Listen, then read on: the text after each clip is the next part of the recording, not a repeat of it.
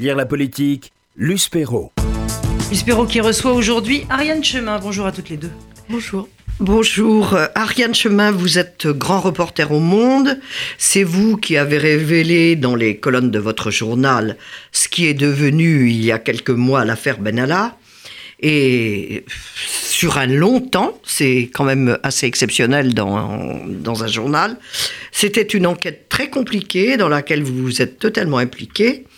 Les choses s'étant un peu calmées, euh, au moins sur cette affaire, vous avez pris de la distance et vous publiez une BD, Benalla et moi, aux éditions du Seuil. Alors comment passe-t-on de l'exercice du journaliste à, celui de la BD alors bah, c'est la même chose en fait. Alors Benalla et moi, moi évidemment, c'est ce n'est pas ni François Krug qui est mon co-auteur ni moi, mais Emmanuel Macron parce que c'est le, le, tandem qui nous intéressait et on le comprend en voyant la, couverture. À vrai dire, euh, la bande dessinée, c'est du journalisme. Simplement, là, il y a un dessinateur excellent, Julien Solé, qui a un trait un peu fluide glacial entre euh, semi-réaliste, je dirais, ou, euh, et qui a décidé de mettre en planche et en case euh, une histoire rocambolesque qui a cette particularité d'être tellement inouïe qu'on pourrait penser que des, épisodes sont inventés, mais pas du tout. Tout ce qui est dans la BD est vrai. Est, vrai, mais c'était un peu hallucinant tout de même, parce que ça tient du Michel Audiard,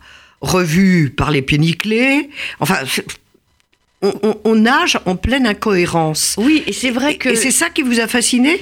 Quelles étaient les conditions requises pour que ça devienne à la fois une BD où on, on rit, malgré, on rit beaucoup, et un thriller? Il y a tout et, une, catastrophique affaire d'État. Et, le suspense. Voilà, non, mais c'est vrai que parfois, euh, quand vous faites de la presse écrite, moi, ça m'est arrivé une fois, par exemple, où je, faisais une enquête, un, reportage, et je me suis dit, tiens, c'est dommage qu'il n'y ait pas une caméra, ça arrive pas si souvent. Et là, c'est vrai qu'avec François Krug, on s'est dit, mais franchement, cette histoire, c'est une BD.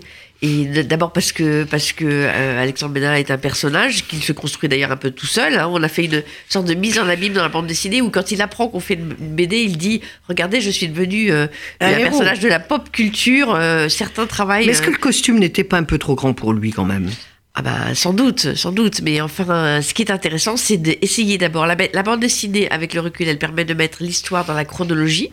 Hein, de raconter une histoire un peu confuse qui tout d'un coup devient, à mon avis, enfin j'espère, assez claire. Oh, très claire. Et, puis euh, de raconter la, BD, on dit toujours que ça permet de raconter des émotions, et en l'occurrence, là, ça permet de raconter la panique qui saisit l'Élysée, l'angoisse euh, de certains conseillers, les micmacs pour essayer de camoufler cette affaire, et puis les multiples rebondissements jusqu'à euh, l'éviction de Benalla, puis la découverte de l'existence euh, de ses affaires, puisqu'il a, en plus de tout, fait du business à l'intérieur même de l'Élysée.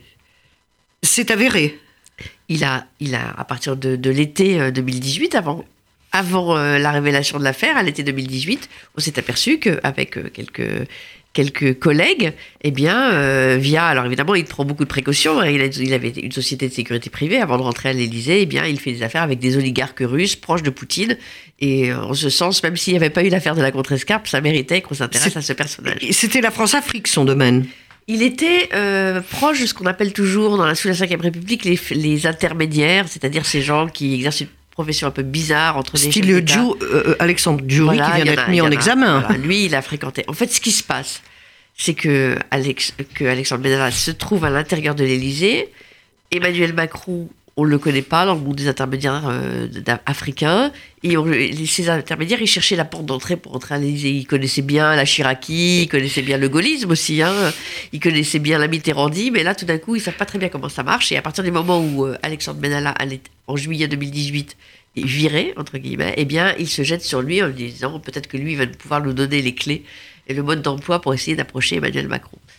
Et c'est comme ça que tout a commencé. Alors, tout commence, en fait, euh, tout commence en fait par un mensonge, c'est-à-dire que euh, l'Élysée ne reconnaît jamais qu'Alexandre Benalla est là pour réformer le système de sécurité de l'Élysée.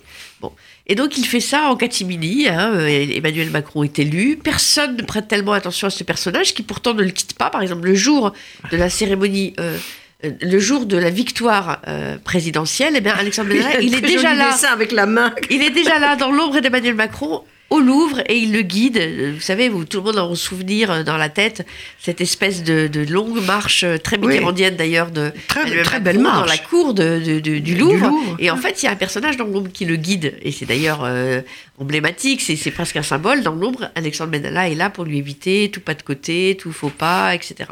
Et donc, euh, quand Emmanuel Macron euh, gagne la présidentielle, Alexandre Benalla, qui est là depuis le début, dans des- à l'époque où, où Emmanuel Macron n'a pas tellement de sécurité privée, hein, c'est vrai que il faut, il faut se replacer dans le contexte. Il, il gagne la présidentielle sur un, un alignement de planète, mais quand il se présente, il n'a pas de parti, et donc il n'a pas de, Il n'a rien. d'ordre, il n'a rien, donc il le fabrique, euh, et voilà. De Et briques et de broc, de quand briques et même. de broc, et, et Alexandre Benalla est là, et il se débrouille bien, et euh, évite des, une série de catastrophes à Emmanuel Macron. Donc quand euh, Emmanuel Macron gagne la présidentielle, il s'interroge, d'ailleurs, il y a un dessin de Julien Solé qui le montre en train de s'interroger euh, en bas du QG d'En Marche, et euh, un de ses copains lui dit euh, Qu'est-ce que tu pourrais faire? Tu devrais demander à être conseiller banlieue, ce serait super. Et Alexandre Benalla le regarde de haut en lui disant Mais conseiller banlieue, mais Macron fera rien pour la banlieue. Moi, ce que je veux faire, c'est profiter du quinquennat pour me faire un carnet d'adresses. Et il est là pour ça. Il est là pour ça, et avant ça, pour réformer le système de sécurité de l'Élysée. Et là, Emmanuel Macron, qui apprécie ce, ce jeune garçon de 26 ans, malin, euh, euh, drôle, euh, toujours présent quand il faut, capable de venir lui apporter le soir un cigare et un verre de whisky à 23h quand il bosse comme un dingue et qu'il en peut plus, et accessoirement de lui raconter, comme on l'a toujours fait sous la Toutes les coulisses. les coulisses, les ragots de Paris, de l'Élysée. Bon, et il se convainc que euh, Alexandre Benalla est l'homme pour réformer son système de sécurité, où il faut essayer de mettre un peu moins de policiers, un peu plus de gendarmes plus secrets, enfin revoir tout ça. Et il lui donne toute l'attitude, et Patrick Strandal, le directeur de cabinet aussi, pour faire ça. Et puis, et puis, un jour, Alexandre Benalla a la mauvaise idée de, de dire tiens, j'aimerais bien aller voir comment ça se passe une répression de manifestation le 1er mai. Et là, euh, il a un copain à la préfecture de police de Paris qui lui dit pas de problème. Il y va avec un copain, Vincent Kras. Euh, ça, c'est assez violent euh, du côté de la gare d'Austerlitz. Il observe ça. Puis après, il y a une sorte de pique-nique militant, place de la Contrescarpe, près de la Sorbonne, au quartier latin. Et tout d'un coup, un jeune couple arrive. Lui, la fille prend une bouteille de bière, la lance sur les policiers. Son copain lance un, un- un cendrier. Alexandre Benalla intervient alors qu'il ne devait pas, puisqu'il porte un brassard de policier et qu'il n'a pas Et le droit qu'il de le n'est pas policier. Il n'est pas, il pas policier. Donc tout de suite, il sait qu'il a fait une connerie, que ça va pas aller. Mais il se trouve que euh, euh, c'est l'apparition de ce nouveau journalisme militant, même si à l'époque, Tahabouaf, ce n'est pas encore journaliste. La scène est filmée. Et le soir même, elle est postée sur les réseaux sociaux. Et dans la salle, la grande salle de surveillance de la préfecture de police, quelques policiers disent Oh là là, il y a un petit problème. Alexandre Benalla, le conseiller d'Emmanuel Macron, a tabassé un couple de, de- un jeune couple qui n'était même pas militant, qui était là euh, par hasard. Et Enfin, euh, qui avait quand même jeté des carafes sur les policiers. ils ont jeté des carafes, ils n'auraient pas dû. Ils ont jeté. Euh, des Ils n'étaient pas n'auraient- non plus, le jeune couple. Ah, bah, je suis pas d'accord, Luce. Ils n'étaient pas blanc-bleu parce qu'ils ont jeté des carafes. Ils ont été condamnés pour ça. Ils ne devaient pas. Il y a eu un procès. Ils se sont excusés. Ils ont dit qu'ils n'auraient jamais Oui, dû. mais bon. Mais, mais ce n'était pas, comme toute la presse l'a raconté, un couple de militants, Black Bloc, grecs, euh, euh, à un parti politique, etc. Pas du tout. Ils étaient violents. Ils n'auraient pas dû l'être, mais ils n'étaient pas militants. Ils étaient vraiment là, par hasard, place de la Contrescarpe. Non, mais je rétablis un tout petit peu la vérité parce que Mimi Marchand, la conseillère image euh, de- de- du couple Ah, qui a joué un grand rôle dans qui a joué gros, a, a diffusé cette fake news et, tout le monde l'avait repris. Effectivement, ils n'avaient absolument pas jeté des bouteilles de bière. Ils ont eu tort. Ils Ça ont ne se été fait pas, condamnés. tout de même. Ça ne se fait pas du tout. Ils, étaient condam- ils ont été condamnés à raison, mais ils n'étaient pas militants. Il faut quand même. euh, bon, voilà. Toujours est-il que une autre personne a commis une erreur, c'est Alexandre Benalla qui n'aurait pas dû intervenir. Et à partir de ce 1er mai, on montre dans la bande dessinée le texto, vraiment avec euh, recopié à la lettre près, qu'Alexandre Benalla envoie à Emmanuel Macron en lui disant euh, qu'il a fait une bêtise euh, et qu'il n'aurait jamais dû intervenir. Et pendant deux mois et demi, l'Élysée vit dans la terreur que cette information sorte. Et ça ne sort pas. À tel point que quand on a peur... On de- l'avait un peu oublié, l'affaire. on l'avait oublié. Et d'ailleurs, au bout de deux mois, je pense que tout le monde baisse un peu la garde et se dit bon, bah, c'est bon, c'est pas sorti dans la presse, c'est derrière Tout va bien. Tout va bien. Et Alexandre va pouvoir rester là pour faire mener à bien cette réforme euh, du système de sécurité présidentielle. Tout se passe bien, sauf que, sauf que, euh, bien, euh, c'est quand même le rôle des journalistes. Et au monde, on, euh, on enquête sur cette. cette Et vous finissez histoire. par trouver. Et non sans mal, non sans mal, nous finissons par trouver. On se fait confirmer l'information à 18 euh, juillet après-midi par le directeur de cabinet de- d'Emmanuel Macron, Patrick Strona, et on publie le soir sur le site du Monde cette information, dont on- je veux dire, avec le recul, on ne pensait pas que ça allait faire un, Un tel devenir, devenir une telle histoire. Bon. Et voilà, effectivement, dès le soir, ça s'enflamme sur les réseaux sociaux. La panique chez l'Élysée. Le lendemain matin, Bruno Roger Petit, conseiller presse euh, du président de la République, fait une conférence de presse improvisée qu'il n'en avait jamais fait depuis un an. On sent que, on, sent que la panique gagne le château. Et c'est ça qu'on essaye aussi de raconter par le menu dans la bande dessinée, en racontant toutes. Parce que, évidemment, en fait, ça aurait pu être une petite histoire. Il aurait suffi que le 1er Ce mai... n'était qu'une petite histoire, en fait. Si le 1er mai, l'Élysée avait décidé de se séparer d'Alexandre Benalla, il n'y avait pas d'affaire Benalla. Bon.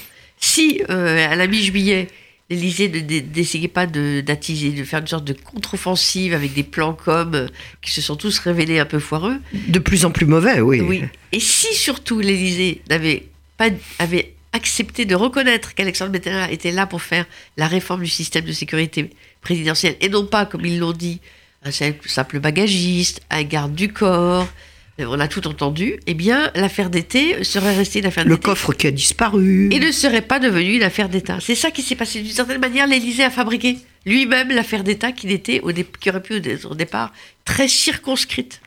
Oui, mais enfin, il y a là-dedans quand même des, des histoires, comme je disais, de pieds nickelés. Ce coffre qui disparaît, les passeports qui disparaissent et qui réapparaissent, dont Benalla se sert, des, des- des- des passeports diplomatiques. Enfin, tout ça a quand même eu pour résultat qu'il y a eu deux commissions parlementaires, une au. Sénat, une à l'Assemblée, et que l'affaire de Benalla, qui était une petite affaire d'amateurs, devient une affaire d'État. Absolument, absolument.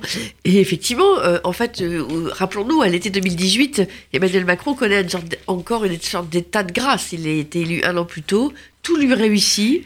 Euh, Souvenez-vous, euh, Tout va bien. tout va bien. euh, et et- et c'est le, le premier petit euh, caillou euh, dans sa chaussure. Bon, évidemment, l'opposition, qui est complètement anéantie, s'en saisit. On va pas se mentir. hein, et le Sénat décide d'ouvrir une commission d'enquête parlementaire.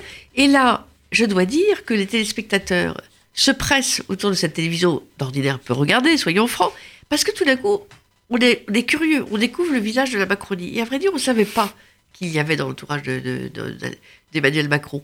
Et là, sur les écrans télévisés, pendant tout un été, les gens vont suivre cette histoire comme un feuilleton. D'abord parce que, comme vous l'avez dit, Luce, il est rocambolesque. Et ensuite parce qu'on voit apparaître des visages qu'on ne connaissait pas. On découvre qui est le directeur de cabinet. Voilà. Et ça devient le feuilleton comme le Tour de France l'est souvent en juillet. Et, euh, et l'Élysée a beau dire cette affaire n'intéresse pas les Français, le monde en fait trop, etc. La- la Les Français étaient accros. accro, accro à cette affaire, pas banale, et nous-mêmes, comme journalistes, accro parce que chaque jour app- apportait son flot de révélations. On découvrait qu'il y avait des tas de conseillers qui n'étaient pas à l'organigramme de l'Élysée, mais qui avaient un rôle important à l'Élysée. Donc, nous-mêmes, tout d'un coup, on découvrait ce qu'était vraiment le palais, le château sous Emmanuel Macron. Sous un jour plutôt euh, défavorable. C'est ça le problème, c'est qu'il y avait beaucoup d'amateurs dans toute cette affaire. Est-ce que c'est quand même ce que ça a révélé n'est pas inquiétant qu'au niveau quand même du chef de l'État, il y ait eu tant d'amateurisme C'est grave. Tant d'amateurisme, euh, oui, d'autant qu'il était soi-disant euh, entouré Tant des sur le plan meilleurs com euh, que le plan sécurité. Voilà, les meilleurs communicants euh, étaient là, venant tous de l'Astroscaniche, euh, formés à l'EuroSCG, donc ils étaient censés être les meilleurs, et on voit qu'ils font une série d'erreurs. On met en scène dans la bande dessinée Ismaël Emélien qui euh, tweet sur, fait tweeter sur un compte macroniste une- un montage vidéo bidouillé, euh, où on voit un jeune homme qui lance, euh, qui lance une chaise sur un policier. Le problème, c'est que ce n'est pas le jeune homme de la contre-escarpe, ça se passe dans une rue adjacente, pas, dans le même, euh, pas à la même heure, enfin tout ça. Voilà. Et puis surtout, euh, pour la première fois, euh, alors qu'il ne l'avait jamais fait pendant sa campagne présidentielle, souvenons-nous que pendant la campagne présidentielle 2017, il y a trois candidats qui attaquent la presse Jean-Luc Mélenchon, Marine Le Pen, François Fillon. Euh, Emmanuel Macron ne le fait jamais. Il ne tombe pas dans cette espèce de, euh, j'allais dire, poujadisme facile, puisqu'on sait très bien que les Français adorent qu'on critique les journalistes. Il ne le fait pas. Et là, pour la première fois, changement de braquet. Il est, euh, la scène est hallucinante et très bien dessinée par Julien Solé. Il se retrouve à la maison de l'Amérique latine, entouré de la garde des Sceaux, de tous les députés de la République en marche, et il dit la presse, une presse qui ne cherche pas la vérité. Et ça, c'est la première fois qu'il attaque la presse. Et il n'aura de cesse de le faire depuis. et- et il, enfin, dans la BD, vous dites qu'il euh, pense que c'est un complot monté par le monde. Absolument. Il pense que ça nous a été livré euh, clé en main par l'opposition. Ça n'a évidemment pas de sens. D'abord, c'est intéressant parce que ça veut dire qu'il euh, Emmanuel Macron ne connaît pas bien la presse, qu'il raisonne un peu comme l'ancien monde, parce que ça, on voit ça dans les films américains où vous apporte euh, tout d'un coup une ombre, apporte un petit paquet tout ficelé sur le bureau d'un journaliste du Washington Post, euh, voilà. Et évidemment, c'est jamais comme ça. Le journalisme, c'est très artisanal. Et puis, si ça avait été aussi simple, eh bien, on n'aurait pas mis deux mois et demi pour euh, essayer pour trouver, euh, pour révéler l'affaire. C'est beaucoup plus compliqué. Alors, c'est quand même euh, euh, aussi le côté sympathique du, du président de la République d'avoir voulu protéger Benalla en se disant ce jeune garçon qui n'a que 25-26 ans à l'époque, qui vient quand même de la- des banlieues défavorisées de, de l'heure, je crois, Oui. euh, qui se fait tout seul et qui a été quand même quelqu'un qui m'a apporté beaucoup pendant la campagne et pendant- euh, depuis mon installation à l'Élysée. C'est- C'est un côté plutôt sympathique du Oui. président. C'est tout à fait vrai, mais est-ce qu'il n'y a pas un peu de storytelling là-dedans? Moi, j'ai l'impression que les, que chaque fois qu'on a un président de la République, on dit toujours c'est un homme très fidèle. Chaque fois que quelqu'un fait une bêtise, on dit toujours ce qui compte pour lui, c'est la fidélité. Il faut voir aussi que ça l'arrange pas du tout de se séparer d'Alexandre Benalla, tout simplement parce qu'Alexandre Benalla est très bon. Il était confortable, Benalla. Benalla, il était à la fois. il, il- il- Brigitte l'adorait, Brigitte Macron l'adorait parce qu'il était drôle, sympathique, euh, vif. Bon, ensuite, c'est vrai qu'en meeting, il était efficace. D'ailleurs, ça n'est pas complètement faux quand Alexandre Benalla dit aujourd'hui que chaque fois qu'il y a une, nouvelle euh, bêtise, euh, entre guillemets, commise par. euh, ou, par exemple, je pense à la scène où le- Emmanuel Macron est dans le théâtre et que, et que tout d'un coup il a dû bah, sortir, et ben, tout de suite Alexandre Benalla fait un, petit tweet et d'ailleurs il est invité dans des stations prestigieuses pour faire l'expert encore en sécurité d'Emmanuel Macron. Peut-être qu'il aurait évité ça, je ne sais pas. Bon, c'est vrai qu'il était bon. Mais simplement, euh, Emmanuel Macron, il a cette fameuse phrase en disant Moi, je ne pratique pas la République des fusibles, parce que dans sa volonté de faire nouveau monde, si je puis dire, si tant est que cette expression ait un sens, eh bien, il ne veut pas faire comme les autres. Donc, il ne s'en sépare pas. Et la vérité, c'est qu'il aurait fallu qu'il y ait un haut fonctionnaire à l'Élysée qui lui dise Monsieur le Président, nous n'avons pas le choix, il faut se séparer d'Alexandre Benalla. Et lui, ça lui Personne n'a osé le dire. Personne n'a osé le dire parce qu'il y a évidemment, D'où l'amateurisme de tous. il y a même. évidemment autour d'Emmanuel Macron un système de cours. Vous connaissez ça, Luce, très bien. Vous en avez, on en a vu sous, sous tous les présidents de la République. Et ce qui est intéressant d'ailleurs, c'est que dans un entretien qu'Alexandre Benalla avait donné au Monde, il le décrivait très bien ce système de cours.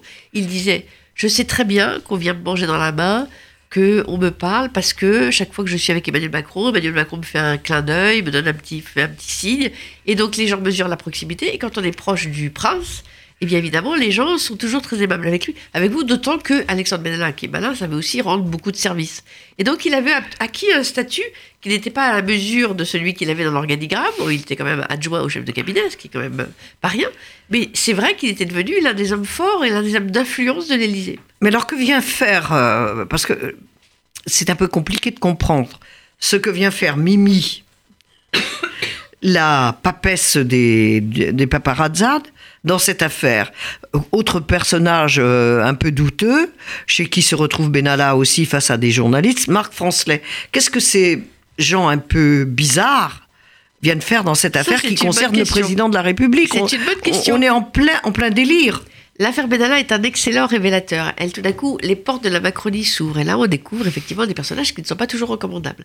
Mimi Marchand, papesse des paparazzi, comme vous dites, directrice, enfin patronne de l'agence Best Image, euh, dont certains journalistes sont accrédités aujourd'hui encore à l'Élysée. Mais elle la- toujours. elle est devenue la conseillère image du couple Macron. Et là, a priori, elle avait quand même rien à voir avec l'affaire Benalla. Et euh, effectivement, on- Julien Solé, dans la même bande dessinée, raconte cet épisode très amusant où euh, Mimi Marchand, après avoir dit qu'elle ne connaissait pas Benalla et qu'elle l'avait euh, pas hébergé, eh bien, euh, se fait prendre. Et effectivement, euh, Alexandre Benalla, elle prête à Alexandre Benalla ce qu'on appelle, vous savez, ces, ces voitures à vitres teintées qui servent aux paparazzades Oui. pour exfiltrer Alexandre Benalla de son appartement et elle l'héberge effectivement dans le 16e arrondissement de Paris. Et donc là, on voit que au fond, dans cet entourage, il y a des connexions qu'on ne soupçonnait pas. De même, Marc Francelet, que vous citez, qui est euh, un ancien journaliste, euh, qui fait des affaires euh, en Afrique, en Ouganda, en, en Ouganda, etc., tout d'un coup décide qu'il lui faut absolument euh, aider euh, Alexandre Benalla. Lui-même est un ami de 50 ans de Mimi Marchand.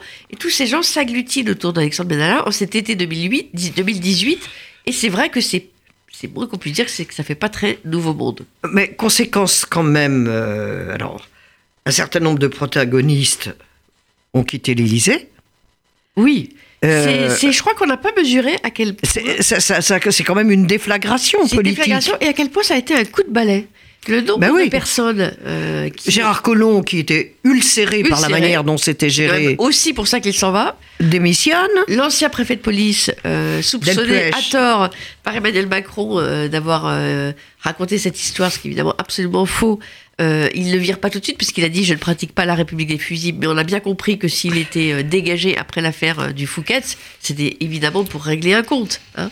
Tous ces gens qui, euh, voilà, qui auraient pu trahir, etc., tout ça, euh, Oui, mais enfin, il y a des très hauts fonctionnaires qui des sont très hauts fonctionnaires, bien sûr, qui ont été déplacés. Le, le- le directeur de la communication qui s'en va. Bien sûr. C'est pour ça que sur une double page, on a voulu faire une sorte de résumé de cette affaire pour chaque personnage en disant déplacé, viré, promu. euh, Euh, euh, ouais. Voilà. Et donc pour montrer les conséquences qu'avait pu avoir dans l'organisation de la Macronie cette affaire. Dans les, il y a eu quand même beaucoup de sous-entendus quant à une, des, des relations, de prétendues relations homosexuelles entre euh, le président, Benalla, que tout ça... c'est- Tout, ça n'a aucun même- sens. Mais vous savez quand c'est tout ça n'a évidemment aucun sens. C'est quand- dommage quand même qu'on en soit abîmé les... les, Oui, mais les- vous savez, quand il y a des rumeurs, il faut pas en parler. On connaît le, le- le principe de la rumeur. Plus on en parle, plus on l'amplifie. Et c'est Emmanuel Macron, effectivement, dans la cour de la Maison de l'Amérique latine, qui lui-même dit euh, Alexandre Benalla n'est pas bon amant, il n'a pas le code euh, nucléaire. Et souvent, malheureusement, les, les rumeurs prospèrent à partir du moment où on en parle. C'est la, la règle de Cap Ferrer qui avait écrit un livre très intéressant là-dessus, Oui. qui disait ne jamais en parler. il, a, il a transgressé, il a été euh, puni, mais c'est tout de même grave à ce niveau-là. Alors, vous pouvez nous faire là, un petit peu l'état des lieux maintenant Une fois que tout a explosé, qu'est-ce qui se passe en ce moment? Où en- est l'affaire? Et qu'est devenu Benalla? Ben, L'enquête. euh, Il- a écrit un livre qui n'a pas marché. Non, non, parce que euh, Alexandre Benalla, il a. bah, Alexandre Benalla, d'abord, il, fait, il a créé une société de sécurité privée, comme il. euh, N'oublions pas qu'il a toujours voulu faire des affaires. hein. Il, avait, il a commencé oui, comme et- ça. Et quand il est contacté pendant la campagne. Quelques Macron, oligarques russes, l'Afrique. Il, est- il fait des affaires. Il est, il est conseiller de. Il fait de la sécurité privée. Donc, euh, euh, il continue à faire ses affaires, notamment en Afrique. Il a quand même une soif de notoriété. Il a voulu se présenter euh, aux élections municipales à Saint-Denis. En euh, banlieue, oui. à Saint-Denis.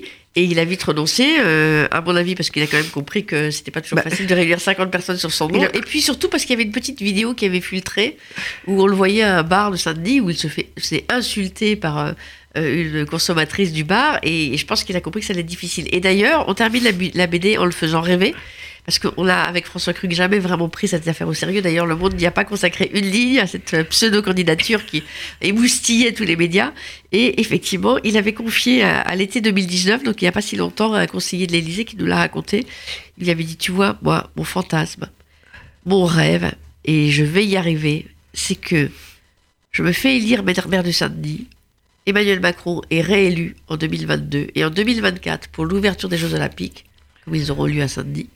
Je l'accueille, moi maire de Saint-Denis, lui président, et là, tout sera réparé, tout sera oublié. Malheureusement, tout ça a été euh, un, un rêve qui, s'est, euh, qui a dég- enfin, une dégringolade. euh, voilà, le, le- Oh, oh, vraiment une dégringolade terrible. oui, Mais vraiment, c'est une, une BD extraordinaire parce qu'on est, on vit au cœur de l'État.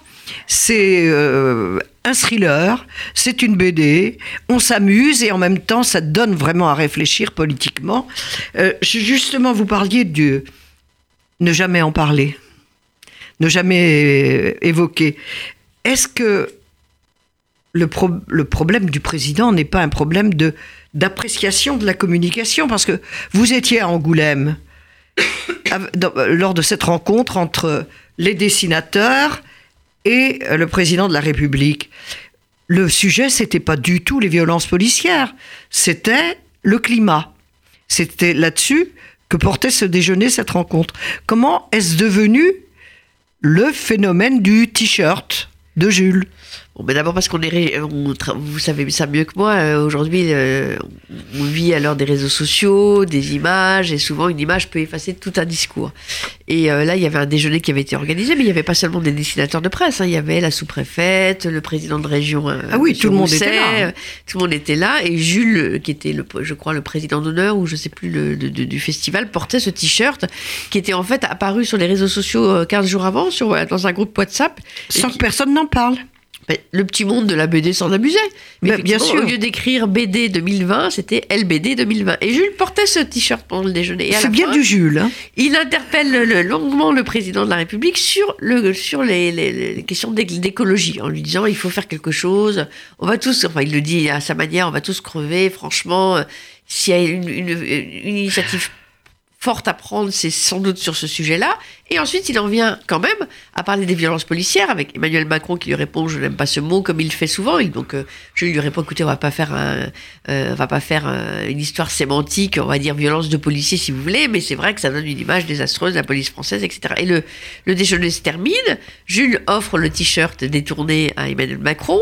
Et quelqu'un dit, vous, vous on, prend une photo et, et spontanément, sans, sans aucun, sans réfléchir, et quoique certains euh, collaborateurs d'Emmanuel Macron présentent face un peu les, gros yeux, Emmanuel Macron dit euh, bien sûr, aucun problème, et Jules pose ensuite à ses côtés.